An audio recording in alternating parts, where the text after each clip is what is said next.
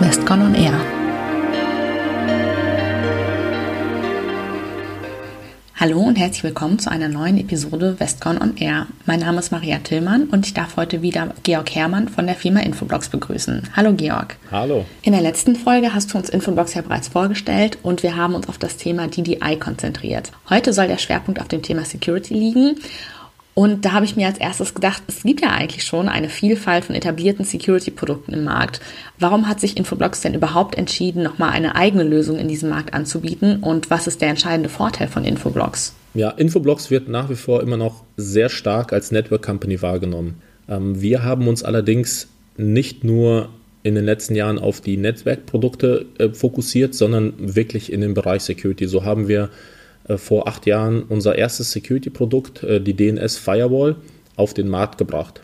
Damals vielleicht äh, von anderen Konkurrenten etwas belächelt, haben wir dem Security Stack einen zusätzlichen Layer gegeben und das ist DNS. Heutzutage ist die DNS Firewall ein de facto Standard in vielen anderen Produkten wie einer Next-Gen Firewall. Wir bringen allerdings durch unsere Innovation und Entwicklung weitere Security Features mit, die einmal den DNS-Dienst als solches absichern, also die Infrastruktur und auch äh, DNS als Kommunikationskanal mit überwachen können. Ja, das heißt, wir sehen jeden einzelnen DNS-Request und analysieren den und schauen, ob es Malware-Kommunikation, ob es ähm, irgendwelche maliziösen Aktivitäten über DNS tatsächlich passieren. Und das ist dieser entscheidende Vorteil einer zentralisierten DNS-Lösung. Ja, wir sehen die Kommunikation und können auf DNS-Basis, also da, wo die Kommunikation beginnt, auch einen Security Control an, anwenden. Ja, das heißt, wir positionieren uns da ganz klar als First Line of Defense in einer Security-Architektur. Okay, welche Bedrohungen können denn durch Infoblocks im Bereich DNS abgewehrt werden? Ja, dazu habe ich äh, vor einiger Zeit einen ähm, ENISA-Report gesehen. Also die ENISA ist äh, die European Union Agency for Cyber Security. Die haben einen Report auf den Markt gebracht, äh, wo die Top 15 Cyber Threats aufgelistet werden. Das sind unter anderem Malware, Web-based Attacks, Phishing, Web Application Attacks und so weiter. Ist mal interessant, sich das Ganze anzuschauen.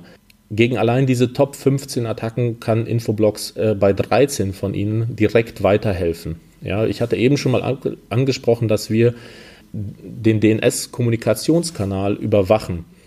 Malware, und das hat unsere Analyse gezeigt von, von Malware, nutzt diesen Kommunikationskanal sehr, sehr häufig. Ja, sei es, um einfach Skripte nachzuladen, um ähm, zu kommunizieren, Daten aus einem Netzwerk zu exfiltrieren. All das sind Punkte, ja, die mit unseren Security-Lösungen unterbunden werden können. Okay, und wie ist das jetzt, wenn ich mir eine Malware eingefangen habe? Kann diese dann wirklich Verbindungen nach außen aufbauen, auch wenn meine Firewall jeglichen Traffic von diesem Client untersagt? Mhm. Das ist in der Tat möglich. Ähm, häufig wird dieser Kommunikationsweg DNS unterschätzt. Ja, da in den meisten Unternehmen Webbrowsing erlaubt ist, muss auch DNS funktionieren. Ob über verschiedene Proxys und Firewalls oder direkt, zum Beispiel aus dem Homeoffice. Sobald eine DNS-Auflösung stattfindet, kann diese für maliziöse Zwecke ausgenutzt werden. Also wir nennen das Ganze etwas scherzhaft den Highway 53, also weil das über den Port 53 kommuniziert. Und so kann tatsächlich vorbei an meinem gesamten Security-Stack die Malware kommunizieren. Wir haben für unsere Kunden auch ein Tool gebaut, das nennt sich DEX. Ähm, das ist das Data Exfiltration Portal, wo wir die Kunden die Möglichkeit geben, einfach zu überprüfen, ob die aktuell eingesetzten Security Tools den Kommunikationsweg einfach überwachen und auch dementsprechend detekten können. Gerne können Sie uns dazu einfach kontaktieren über unsere Webseite www.infoblogs.com. Mhm. Wie einfach lassen sich die Security-Funktionen denn in ein bestehendes Netzwerk integrieren? Simple Antwort, ganz einfach. Also man könnte sagen, bei der Entwicklung eines Designs, wenn wir mit den Kunden an einem arbeiten, ist Security immer ein Thema. Das heißt, wir schlagen vor, wie man bei der Modernisierung eines Netzwerks auch einen Security Layer oder den Security Layer DNS mit einbinden kann. Ähm, alle unsere Produkte oder Security Features lassen sich entweder on-premise einsetzen oder können auch aus der Cloud äh, konsumiert werden. Wir haben dazu eine Cloud-Plattform geschaffen, die nennt sich Blocks One Threat Defense und damit bieten wir einen rekursiven Dienst an, wo wir alle rekursiven Anfragen wie das, sage ich mal, das allgemeine Webbrowsing wie www.google.de, www.heise.de etc. Ähm, an unsere Cloud-Plattform geliefert werden oder, oder weitergeleitet werden und diese lassen sich dann analysieren.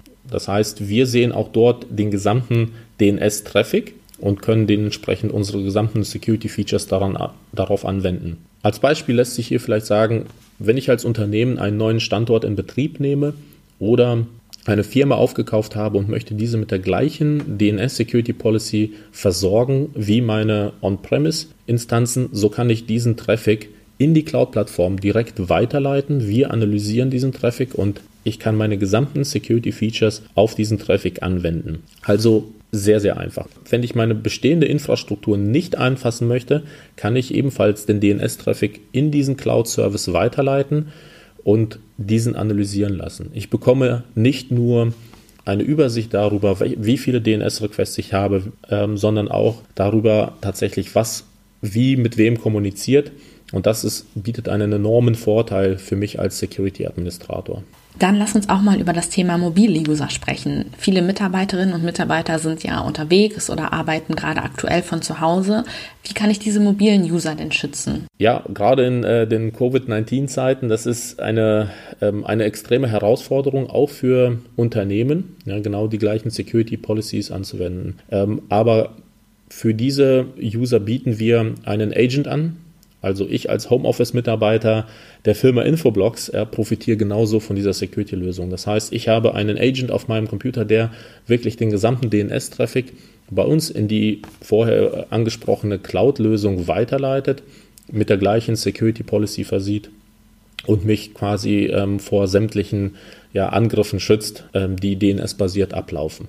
Okay, ich habe heute, wie so oft, auch mal wieder eine Phishing-E-Mail bekommen. Welche Möglichkeiten bietet mir Infoblox denn, die Senderinformationen wie Domain oder IP zu bewerten? Wir bieten mit dieser Security-Plattform ja nicht nur die Möglichkeit, wirklich diesen Angriff zu unterbinden, ja, sondern auch weitergehende Informationen bereitzustellen. Und dazu gehören eben die angesprochenen Domain-Informationen oder die IP. Weiter kann ich auch mit einem äh, sogenannten Threat Research Tool schauen, um was für einen Angriff es sich eigentlich handelt welche, ähm, welche IP-Adressen genutzt werden zur Kommunikation, ob es sich ähm, um maliziöse Domains handelt, ähm, welche Art von Attacke da gerade abgelaufen ist, etc. Also diese Plattform Blocks One Threat Defense äh, versteht sich nicht nur im Definieren einer Security-Lösung, sondern auch als Plattform, wo verschiedene Intelligenzen im Bereich Security zusammengeführt werden. Ja, das heißt, wir kaufen uns auch Intelligenzen von anderen Unternehmen ein ja, um quasi genau diese Informationen zu bewerten. Ja, wir verlassen uns da nicht nur auf unsere eigenen äh, Tools, sondern haben gestandene Marktanbieter wie Farsight, Serble mit im Angebot, die einen wirklichen erheblichen Mehrwert leisten können, was bei der Bewertung äh, dieser Domains oder IP-Adressen einen wesentlichen Vorteil bringt. Ein großes Thema im Moment ist ja auch SASI. Wie positioniert sich Infoblox denn in diesem Umfeld?